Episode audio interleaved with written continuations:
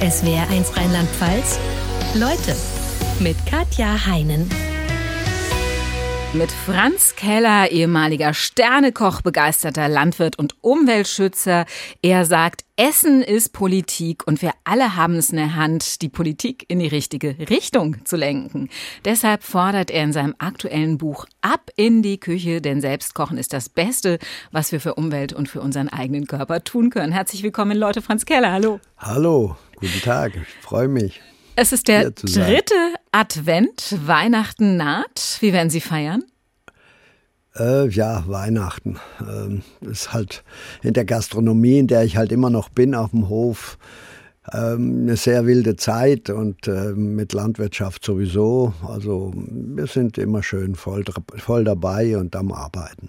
Ja, aber abends feiern tun Sie schon ein bisschen, oder? Heiligabend? Ja, mal schauen. Also ich habe mir noch keine Gedanken gemacht, was es da gibt, aber wir werden sicherlich Heiligabend, also ich nicht arbeiten. Mein Sohn hat ja auf. Wir haben traditionell schon seit 20 Jahren, glaube ich, in der Adlerwirtschaft immer offen Heiligabend. Da gibt es auch einen Grund dafür, den muss ich ja vielleicht jetzt nicht ausbreiten. Aber ähm, ja, wenn dann Heiligabend mal ist, dann ist Ruhe. Also werden Sie selbst an Heiligabend oder am ersten oder zweiten Weihnachtsfeiertag zum Kochlöffel greifen oder nicht? Also ich koche fast immer und äh, wenn ich in München bei meiner Frau bin, dann kocht die auch schon mal, aber besser einzeln und nicht zusammen. und äh, was es da noch gibt, weiß ich noch nicht. Wir werden mal sehen, was da ist. Also da ist ja reichlich genug immer da. Das ist wohl wahr. Jetzt äh, ist ja den meisten klar, an Weihnachten, da sollte eigentlich was Besonderes Leckeres äh, auf den Herd äh, für sich und die Liebsten. Aber im Alltag zwischen Job und Familie und all dem, was man sonst noch zu tun hat, hat man oft nicht ganz so viel Lust. Geht Ihnen das nicht selbst auch so? Eigentlich nicht. Ähm, ich denke, das hat nur was mit den Wertigkeiten zu tun. Man macht so viel heute und meint, es wäre wichtig, aber ich glaube, dass das Kochen äh, eigentlich einen Stellenwert hat, der der Sache nicht gerecht wird. Und wenn man noch, noch denkt, dass Kochen Spaß macht, und äh, man auch was für seinen Geschmack tut und auch vielleicht dann besser mitreden kann und manche Sachen dann hinterher nicht mehr so leicht genießt, weil man weiß, wie es richtig schmeckt. Kochen ist keine, ist für mich keine, also keine Arbeit. Äh, ich bin ja jetzt schon ein bisschen älter und ich sehe das Kochen immer noch nicht als Arbeit an und es macht Spaß. Was machen Sie denn, wenn es bei Ihnen zu Hause mal so richtig schnell gehen muss? Wenn es schnell gehen muss, schnell ein paar Pasta, oder einfach äh, ein Brot natürlich. Aber Pasta ist so ziemlich das äh, schnellste und meiste, was man so macht. Oder auch ein Salat. Bei mir steht immer eine fertige Salatsoße da, ist es immer fertig geputzter Salat da. Also da gibt es genug. Das schnelle Schnitzel gibt es bei mir eher weniger, weil das habe ich ja auch ständig oder die Würste und so, da verwöhnen wir lieber unsere Gäste mit. Ich bin kürzlich gerade durch die Bahnhofsbuchhandlung gelaufen. Da liegen in den Regalen Koch- und Gourmetzeitschriften noch und nöcher und im Fernsehen boomen ja seit vielen Jahren die Kochshows. Stimmt es denn tatsächlich, dass in Deutschland immer weniger gekocht wird? Ja, leider. Das ist ein Phänomen. Äh, viele benutzen diese Sendung so quasi als Schamtüchlein, um äh, wenigstens ein bisschen davon noch mitzukriegen. Aber es ist leider der Trend, dass man einfach angeblich keine Zeit hat zum Kochen. Und das ist Quatsch. Dass viele nicht kochen können, verstehe ich. Da gab es ja ein paar Ausfälle so zwischen den, äh, zwischen den Generationen, wo man gedacht hat, also das ist keine tolle Tätigkeit mehr für Frauen. Deshalb wurde das dann einfach weg vergessen, wegrationalisiert. Ich mache da den Frauen keinen Vorwurf. Es ist auch kein Job, den die Frauen machen müssen. Diese Zeiten sind längst vorbei. Heute kochen wahrscheinlich eh mehr Männer zu Hause wie Frauen. Aber man hat verlernt zu kochen und Kochen ist eigentlich immer ein Abfolgeprozess. Also wenn ich etwas koche, koche ich eigentlich die nächste Mahlzeit schon fast mit. Und das ist vergessen worden.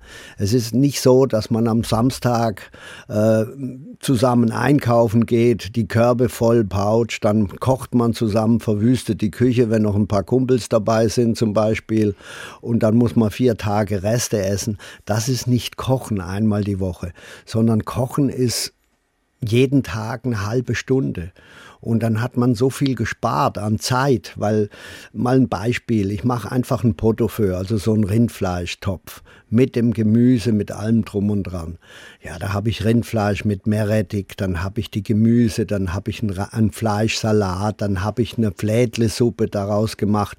Diese Abfolgen, die haben die Leute leider verlernt und die kochen halt dann stur nach einem Rezept und dann ist wieder ein Haufen übrig und dann steht es im Kühlschrank rum das, das ist das, dass man äh, lernt, regelmäßig zu kochen. Herr und glaube ich, dann kann man es auch am schnellsten. Sie haben es gerade geschafft, dass ich um kurz nach zehn schon wieder Hunger kriege, obwohl ich um acht erst gefrühstückt habe. Ihre Forderung ab in die Küche, Leute, kocht wieder selbst und das mit guten Produkten der Umwelt und eurer eigenen Gesundheit zuliebe. Darüber werden wir später nochmal intensiver sprechen. Lassen Sie uns erstmal über Ihr eigenes Leben sprechen. Das ist ja hinlänglich interessant. Sie sind quasi in einer Küche groß geworden, 1950 geboren, als Sohn einer Winzer- und Gastronomfamilie mit eigenem Restaurant, dem Schwarzen Adler am Kaiserstuhl. Was sind Ihre frühesten Küchenerinnerungen?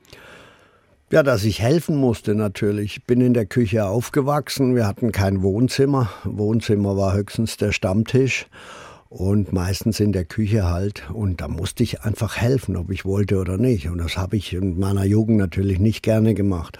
Also wenn ich dran denke an das Zwiebelschälen für den Zwiebelkuchen im Herbst immer, das habe ich gehasst wie der Teufel. Naja, wer mag das schon? ja.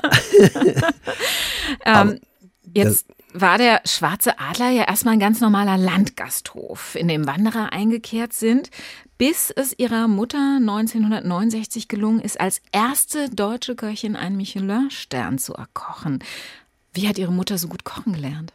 Ja, das ist eine längere Geschichte. Das ist eine einfache Wirtschaft gewesen, hatte nichts mit einem Restaurant zu tun, sondern einfach ein Gasthof, wie man das nennt bei uns. Aber wir hatten nach dem Krieg sehr viele Franzosen bei uns als Gäste aus bestimmten Gründen. Und äh, die wollten halt gut essen und die haben meine Eltern mir immer mitgenommen, ins Elsass auch. Und so kamen wir an die französische Küche.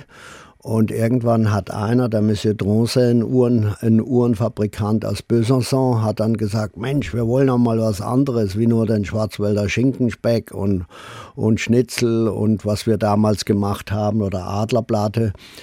Und dann kamen die halt die, auf die Idee, der ein bisschen das Kochen im Elsass beizubringen. Und zwar über Essen gehen und über Kollegen die ich heute noch benennen kann. Das war ein Ritual. Jeden Montag ähm, von Kindheitsbeinen sind wir essen gegangen im Elsass.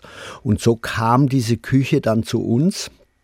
Wir haben dann auch mal einen Elsässer Koch eingestellt und meine Mutter hat gekocht, meine Großmutter auch. Die haben sich dann irgendwann arrangiert. Meine Großmutter hat dann nur noch die Salate gemacht und meine Mutter hat gekocht, weil sonst hätte es Gnatsch gegeben.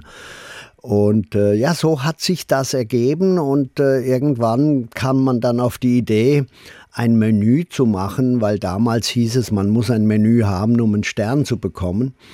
Und da, das Menü kenne ich heute noch. Ich weiß auch, was es gekostet hat. Ich glaube, das hat irgendwie 18 Mark gekostet oder so.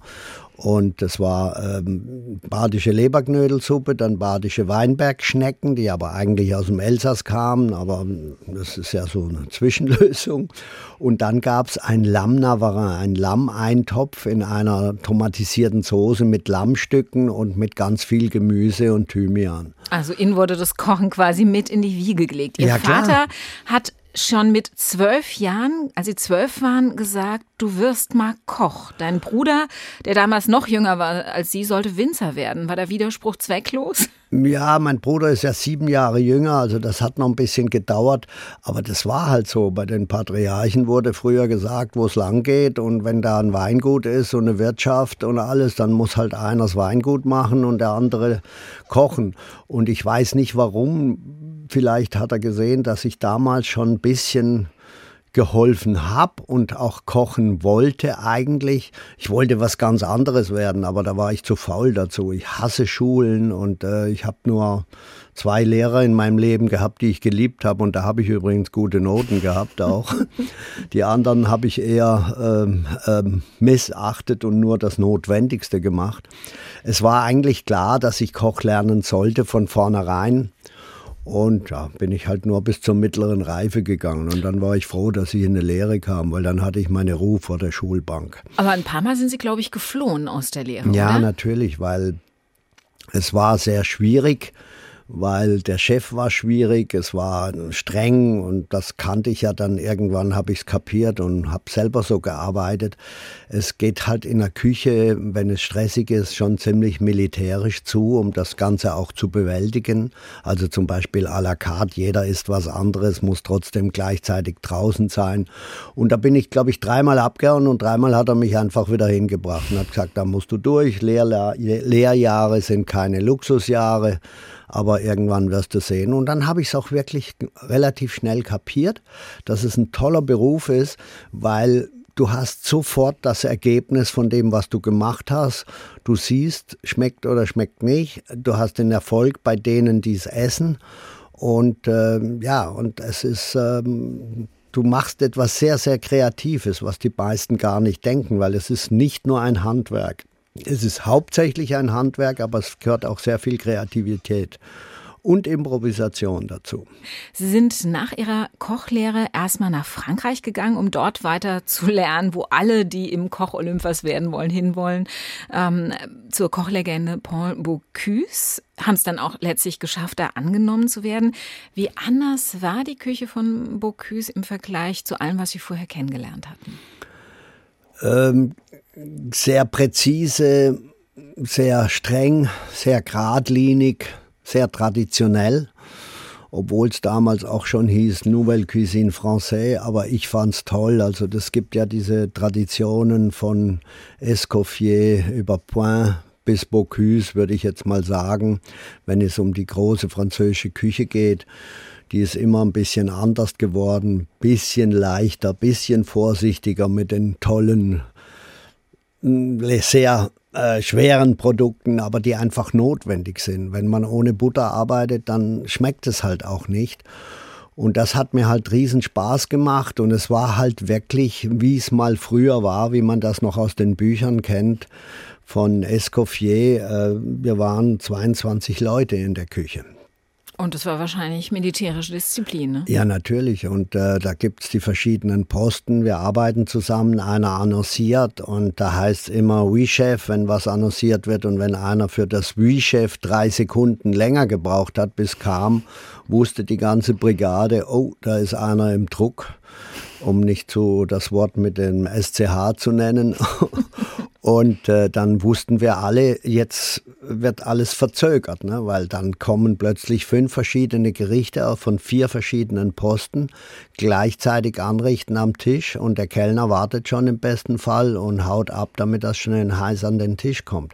Also das ist wirklich eine hochpräzise, stressige Arbeit unter Bedingungen mit heiß und mit laut und mit allem drum und dran wo es einfach nicht anders geht. Und das hat da perfekt funktioniert. Da galt ja auch äh, nicht nur als Perfektionist, sondern wirklich als extrem streng. Sie haben sich aber sehr gemocht, äh, Sie und Paul Bocuse. Was war, hm, würden Sie heute im Nachhinein sagen, das Wichtigste, was Sie von ihm gelernt haben?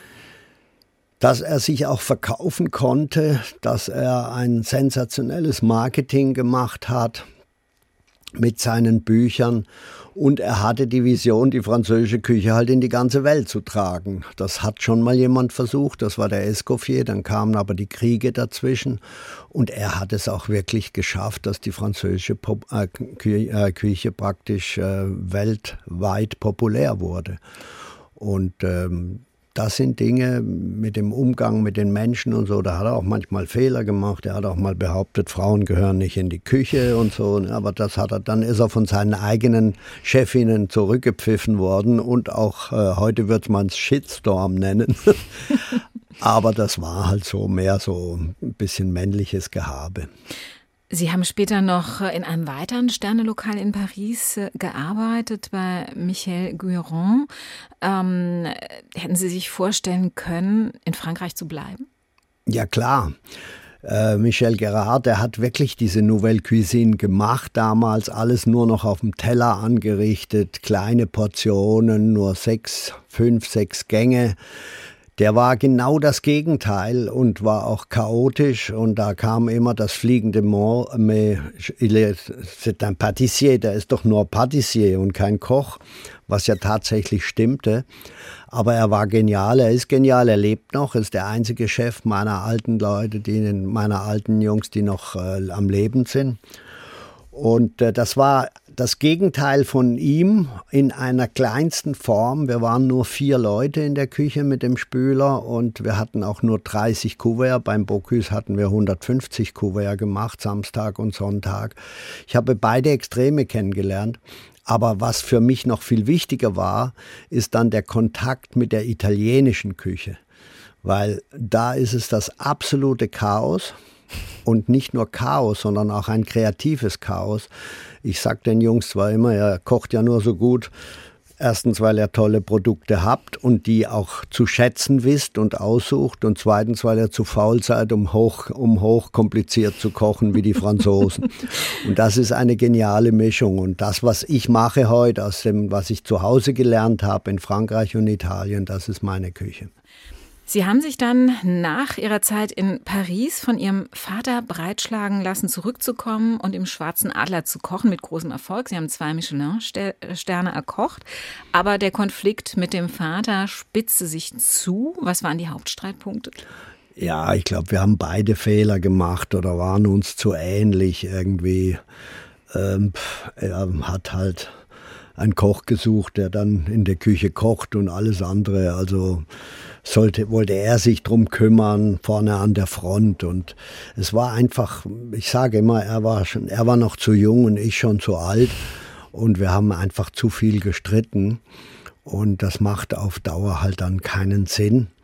Und ich habe es ehrlich auch bereut, dass ich gekommen bin, weil ich war ganz schnell Küchenchef in Paris. Äh, ich hatte dort ein tolles Leben. Wir waren also, ich denke, dass ich in der Woche keine 14 Stunden geschlafen habe. Aber kann man aber auch nicht auf Dauer durchhalten. Ne? Ja, aber lange. Also ich kann, ich komme heute auch mit sechs Stunden immer noch aus. Also das Leben ist äh, zu kurz, um das zu verschlafen. Und da war natürlich immer Action und Ruhe. Heute brauche ich das nicht mehr. Also ich muss jetzt nicht mehr nachts unterwegs sein, aber mein Kopf läuft immer. Und ich bin halt nach Hause gekommen und es war alles, alles ganz anders. Das war tiefstes Land. Wir haben die Küche total umgestellt, weil ich ihn quasi gezwungen habe. Meine, meine Mutter war dann an der, an, an der Theke. Wir haben nichts mehr gekocht, was wir früher gemacht haben, sondern alles, alles neu. Und das kannte kein Mensch. Und wir sind von heute auf morgen natürlich auch teurer geworden. Und das war eine schreckliche Zeit, weil wir hatten einfach fast ein halbes Jahr. Ich habe einen zweiten Stern bekommen in, in fünf Monaten, aber wir haben fast ein halbes Jahr ganz wenig zu tun gehabt, auch mit drei, vier Köchen in der Küche. Weil die Wanderer halt nicht mehr kamen, ne? Die weil die Wanderer nicht mehr sind. kamen, die haben alle gedacht, die sind verrückt und was weiß ich was. Äh, und es war halt, ähm, das war wirklich schwierig. Und ähm, dann kam aber, es gab damals schon Gastrokritiker, ähm, der Siebe kam erst später dazu. Es gab äh, Herrn von Paczensky, es gab den Herrn Besser und die haben dann plötzlich, sind die aufgetaucht und haben super geschrieben, der Michelin auch und dann ging's ab. Mhm. Aber ab dann hatten wir halt Riesenprobleme auch und es hat nicht aufgehört und irgendwann habe ich gedacht, ich hau lieber ab. Sie haben dann in Köln ein eigenes äh, Lokal aufgemacht, haben sich auch ganz schnell einen Stern erkocht. Es war immer voll und trotzdem war es ganz schwer, äh, davon zu leben. Also Sie sind fast pleite gegangen damit. Ja, natürlich. Und äh, das Problem. Wieso natürlich? Ja, ich war, ich war verrückt in der Zeit. Ich hatte einen falschen Partner. Aber das Hauptproblem war, in der Zeit hat mich nichts interessiert, wie wirklich äh, in Richtung drei Sterne zu kommen. Das äh, habe ich mir so eingebildet damals. Und da ich kein Rückhalt, kein Hotel und auch keine eigene Kohle hatte, war das eigentlich gar nicht möglich. Ich habe zwar damals schon die Idee gehabt, ein Bistro daneben zu machen, das war die Tomate. Äh, ich habe Tag und Nacht gearbeitet. Wir haben ein Mietobjekt äh, genommen mit meinem Partner zusammen, das schon relativ teuer war in einer Gegend, die nicht die beste war. Äh, und dann haben wir auch noch wirklich sehr, sehr viel Geld in dieses Mietobjekt reingesteckt. Also alles umgebaut. Es war eine Galerie und wir haben daraus ein Restaurant gemacht. Können Sie sich vorstellen, was das kostet?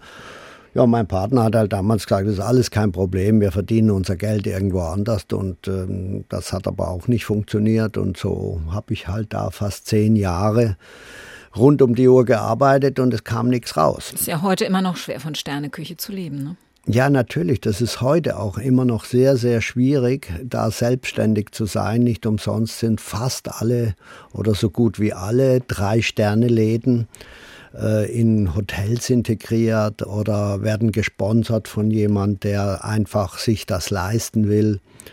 Es ist jetzt einer am Start, selbstständig, der hat vorher drei Sterne gehabt in München und dem drücke ich die Daumen. Der ist auch genial und gut, ist ein super Kerl, dem traue ich das zu, mal das wieder alleine zu schaffen. Und ähm, ich hoffe, es wäre ein gutes Beispiel, weil zu arbeiten, ohne dass man wirklich äh, davon leben kann, ist schon ein bisschen schwierig. Was hat Sie 1993 dazu gebracht, sich aus der Welt der Michelin-Sterne zu verabschieden? Ja, einfach weil ich gesehen habe, dass es quasi sinnlos ist für mich, ähm, so weiterzumachen. Ich wollte einfach, ich kam mir immer mehr in einem Korsett vor, wo ich, äh, ich muss einen tollen Laden haben, man braucht tolles Geschirr, äh, teures, man hat einen riesen Personalstandard und, und, und. Und ich muss auch noch mit Moden gehen, weil eine Küche verändert sich ständig, das ist ganz klar. Aber auch in der Küche, wie im heutigen Leben auch, Moden sind etwas äh, nichts Langfristiges, nichts Dauerhaftes. Manchmal wird aus Moden etwas, was länger anhält, aber ganz, ganz selten. Und damals fing es schon an mit, mit Dingen, wo ich einfach nicht dahinter stand. Was zum Beispiel? Und ja, wenn, wenn da hm, Soßen plötzlich anders sind oder sollen so leicht sein, dass gar nichts mehr drin ist. Also äh, es, es gab Trends, äh, dass wenn, wenn man mit weniger guten Produkten arbeitet, dass das trotzdem toll ist. Also manchmal mir zu viel Kreativität und zu, viel, und zu wenig Material zum Essen.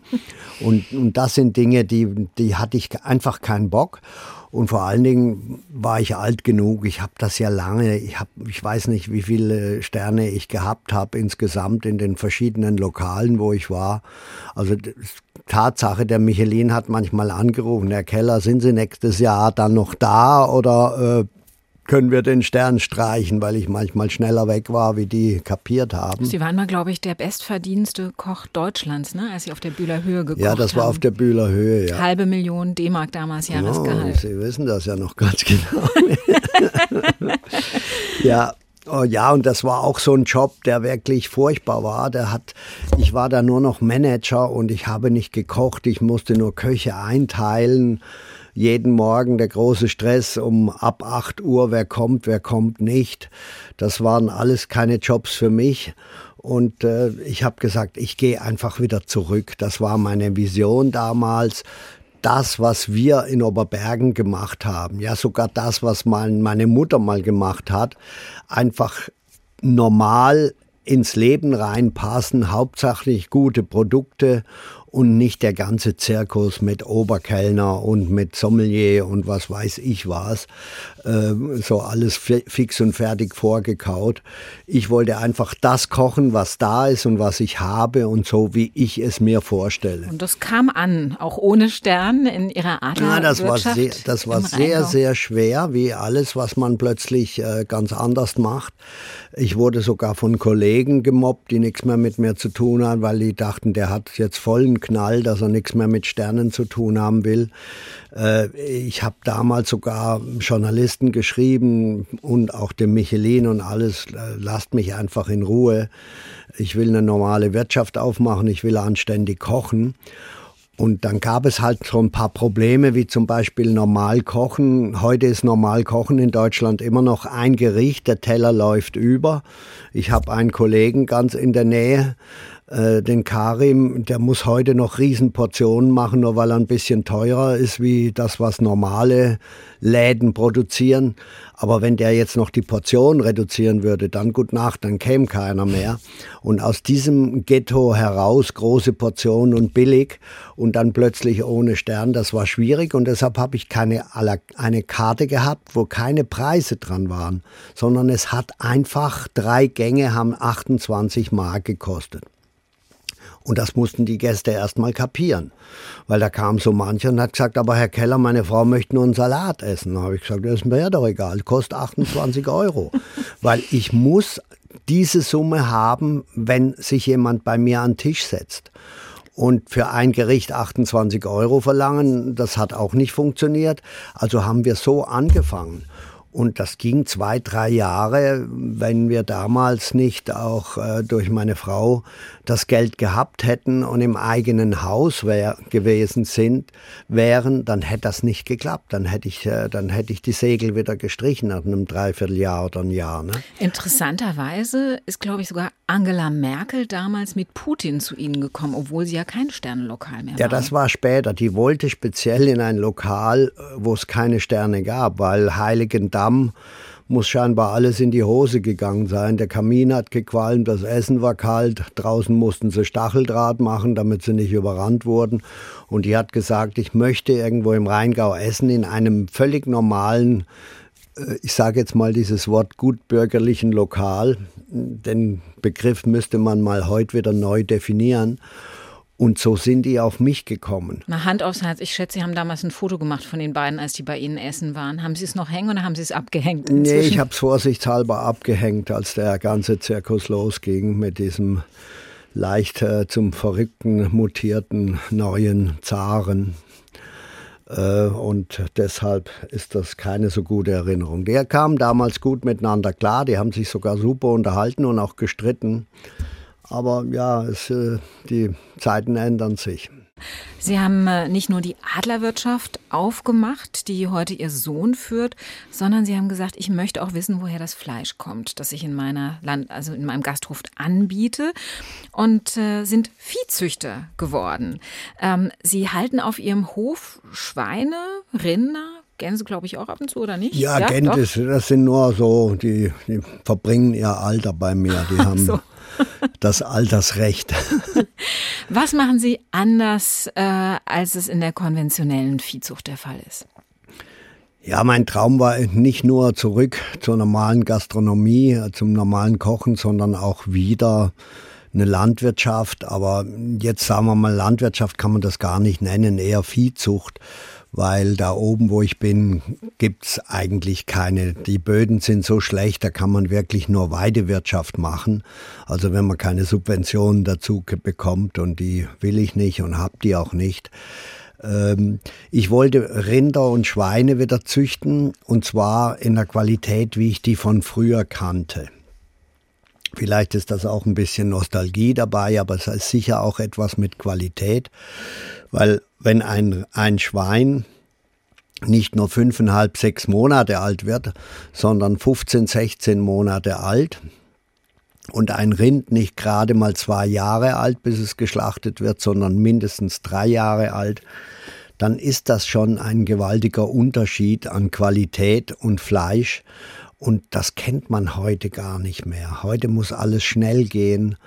Äh, und davon will ich weg. Der Gedanke kam Massenzucht auch. betrieben auch. Ja, äh, man soll ja auch weniger essen davon und das äh, gelingt uns sehr gut, weil wir müssen natürlich zu ganz anderen Preisen äh, kalkulieren und, und rechnen. Die leben frei, die Tiere bei Ihnen auf der Weide? Ja, also auch die, die Schweine sind Freilandhaltung und ähm, die leben das ganze Jahr draußen. Die haben zwar einen trockenen Stall mit Stroh, in den sie übrigens nie rein äh, ihre Exkremente machen, sondern dafür gehen die raus. Schweine sind nicht schmutzig.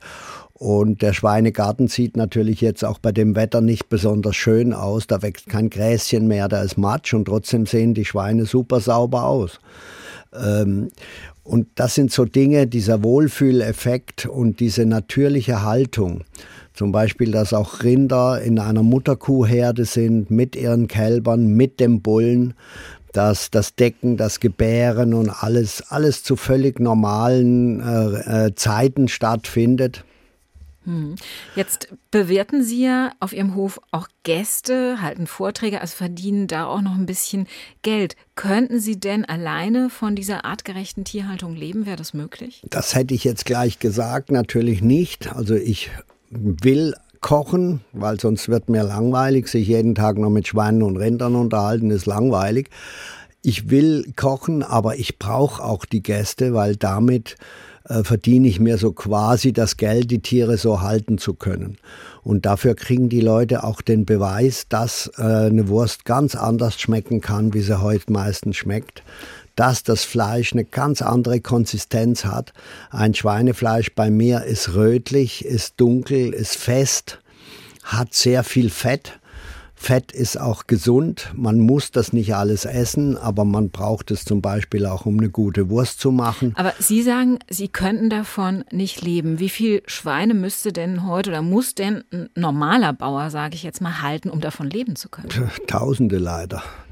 Und da, da ist ja das Dilemma, diese Konzentration in der Landwirtschaft auf bestimmte Felder macht die Leute völlig, un, völlig abhängig vom Markt und mehr ist weniger ist eigentlich äh, das Problem. Die Leute verdienen immer weniger Geld damit.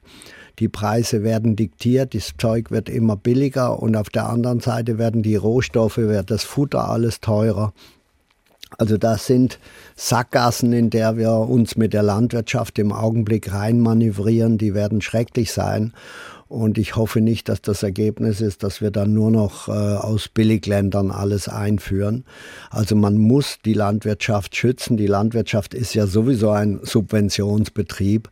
Aber leider, leider werden da sehr, sehr viele Dinge subventioniert, die absolut verkehrt sind.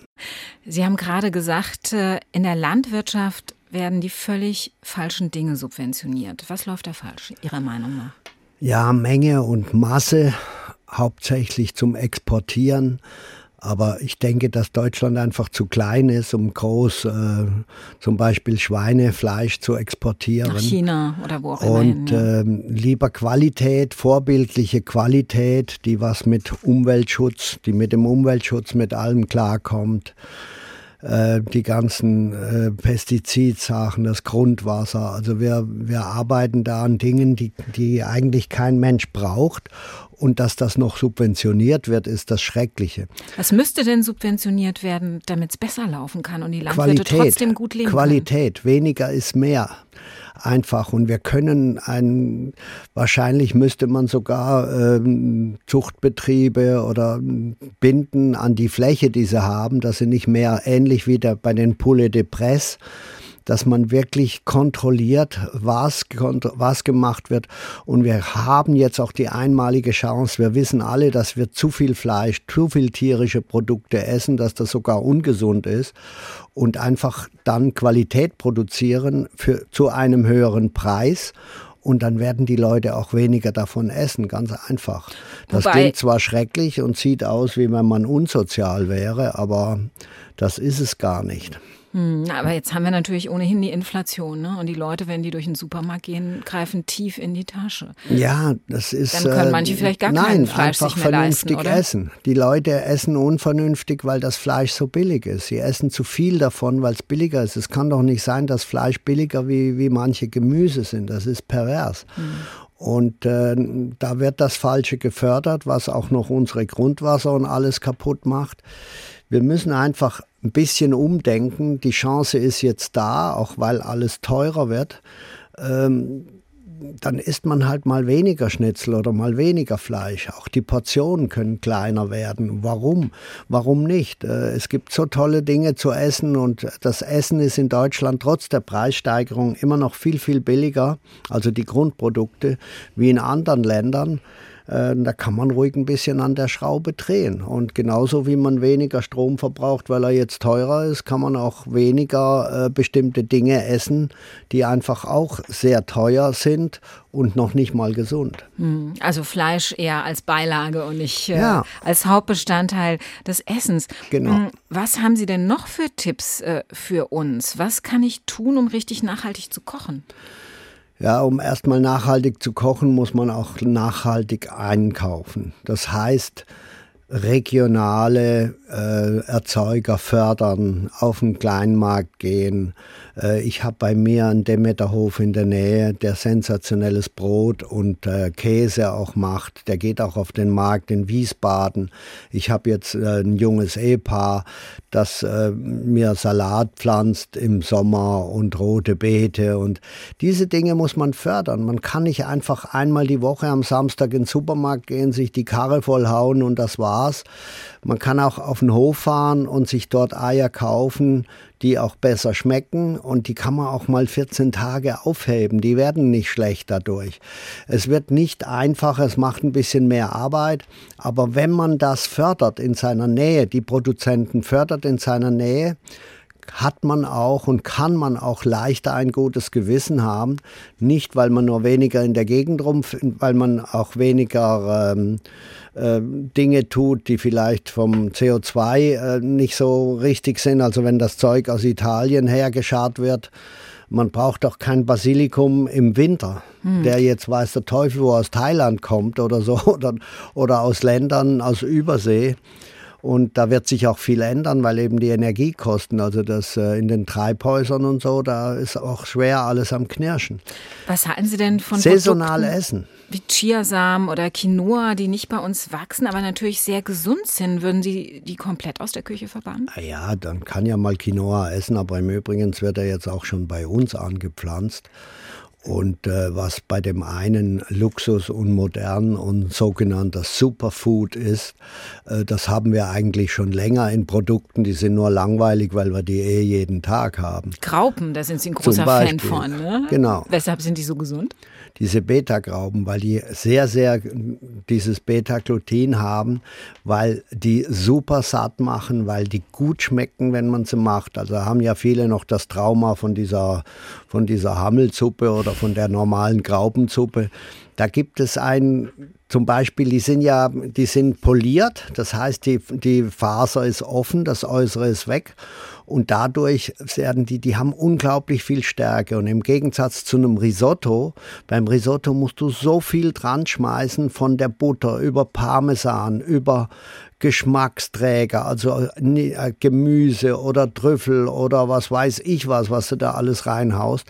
Die Grauben haben so viel Eigengeschmack, dass du fast nichts brauchst. Du musst die nur waschen vorher und das vergessen die meisten. Da kommt eine Brühe raus, die weiß wie Milch ist. Die gebe ich übrigens meinen Schweinen, weil da ist ja auch Stärke drin. Die muss man nicht wegschmeißen. Sie wahrscheinlich schon zu Hause, genauso wie wenn sie Kartoffeln waschen. Aber die Grauben mit einer Gemüsebrühe oder mit einer Fleischbrühe wie ein Risotto machen und ein bisschen, ein bisschen Fenchel oder, oder, äh, oder ein Gemüse rein, ein Wintergemüse, Kraut, ist ein sensationelles Essen. Wir haben natürlich auch Reaktionen von Hörern, unter anderem von Robert Wagner aus Mainz, der schreibt, wir sollten auf jeden Fall auch versuchen, nicht mehr so viel wegzuschmeißen, dann muss auch nicht mehr so viel produziert werden. Recht hat er, oder? Ja klar, genau das gehört auch zum Thema. Und das, was wir auch vorher gesagt haben, ständig kochen heißt auch verwerten. Also jeden Tag. Und da liegt noch eine Karotte rum und da liegt noch ein bisschen Sellerie rum. Da kann man mal schnell eine Suppe von machen. Ne? Und nicht nur einfach stur nach Rezept und der Rest kommt in die Tonne. Das äh, wird leider wahnsinnig viel weggeschmissen. 28 Kilo pro Jahr, glaube ich, ja, schmeißt klar. der durchschnittliche und mit Deutsche weg. Unsäglichen MHD das man auch kaum braucht. Und darüber haben Leute so viel Angst davor. Ähm, das wird schon vorher weggeschmissen oder muss schon verkauft werden, bevor es überhaupt am Verfalldatum ist. Das ist ähm, eine, eine wirklich ganz, ganz dumme Entwicklung. Und natürlich auch ein bisschen vernünftig bevorraten. Ne? Nicht einfach sagen, ich habe nur einmal Zeit die Woche und dann läufst du da vorbei. Da gibt es ja diese berühmten Fallen, wo man an der, an der Kasse steht oder das da noch mitnimmt oder habe ich das jetzt einfach? Nee, nehme ich mit. Das sind alles Dinge, die, ähm, und ich denke, wenn man lernt, zu genießen, also beim Kochen auch zu genießen oder für das äh, Genießen kochen, umso mehr werden diese Sinne auch geschärft und äh, dass man das Richtige einkauft und wenn es halt ein bisschen teurer war, dann schmeißt man es auch nicht mehr so gut weg. Sie sind Botschafter für das Genießen und haben gerade in Deutschland ähm, die Organisation Köche ohne Grenzen mitbegründet. In der Schweiz gab es die vorher schon. Was machen Sie da? Was ist das für eine Organisation? Ja, das ist ein Pro Projekt, was von einem Freund von mir, auch einem Kollegen, ähm, gegründet wurde. Cuisinier Sans Frontières heißt das in der Schweiz, sehr erfolgreich, machen unglaublich viele Sozialprojekte an Brennpunkten der Welt in Afrika in Südamerika, wo die Leute sich bekriegen gegenseitig, versucht er zum Beispiel mal, um kurz zu nennen, ein Lokal aufzumachen für die Leute vor Ort. Die können da was verdienen, die können was lernen, Agrotourismus machen und so. Und wir haben das jetzt ähm, in Deutschland gegründet, suchen natürlich Mitglieder.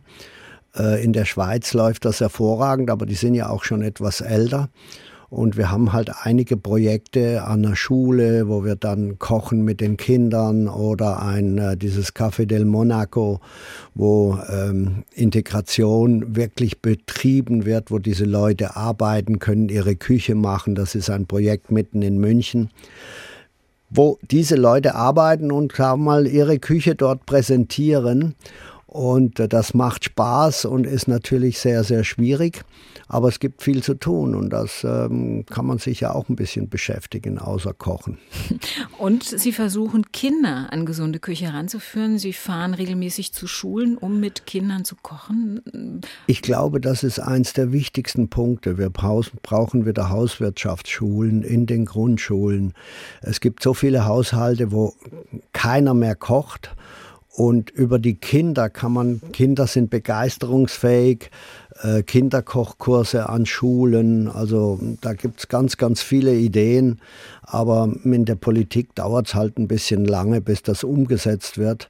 Und ich hoffe, dass ich da noch einiges bewegen kann, weil äh, Kinder spielend lernen, äh, eine Tomatensauce, Pasta zu kochen, eine, eine, eine Vinaigrette zu machen an den Schulen. Ich glaube, dass das wirklich zur Grundausbildung gehört, genauso wie Lesen und Schreiben, weil es zu Hause nicht mehr gemacht wird. Herr Keller, ich drücke Ihnen die Daumen, dass äh, ja, Sie noch ganz viele tolle Kocherfahrungen an den Schulen mit den Kindern sammeln und natürlich auch äh, für Ihre Organisation Kirche ohne Grenzen, dass die ein voller Erfolg wird in Deutschland. Ich danke Ihnen für das Gespräch. Am Ende der Sendung gibt es immer ein kleines Dankeschön für unseren Gast und ich ähm, dachte, vielleicht finden Sie in der Adventszeit äh, und rund um Weihnachten neben all dem Trubel, den Sie sicherlich haben, auch vielleicht mal eine ruhige Stunde zum Lesen und habe äh, ein, wie ich finde, ganz besonders schönes Buch für Sie gefunden. Und zwar ist das eine Neuauflage ähm, von Tanja Plixens ähm, aus dem dänischen Babettes Gastmahl. Ähm, da geht's äh, um die im norwegischen Exil lebende französische Köchin Babette, die mit ihren Kochkünsten die Menschen verzaubert und glücklich macht. Das ist ein ein Kultfilm, den ich schon lange Jahre kenne, aus dem Französischen. Ein wunderschönes Buch, das lese ich bestimmt, weil beides parallel passt immer. Viel Spaß beim Lesen und Ihnen alles Gute. Ja, super, danke. SWR1 Rheinland-Pfalz, Leute, jede Woche neu. Auf swr1.de, in der SWR1-App und überall, wo es Podcasts gibt.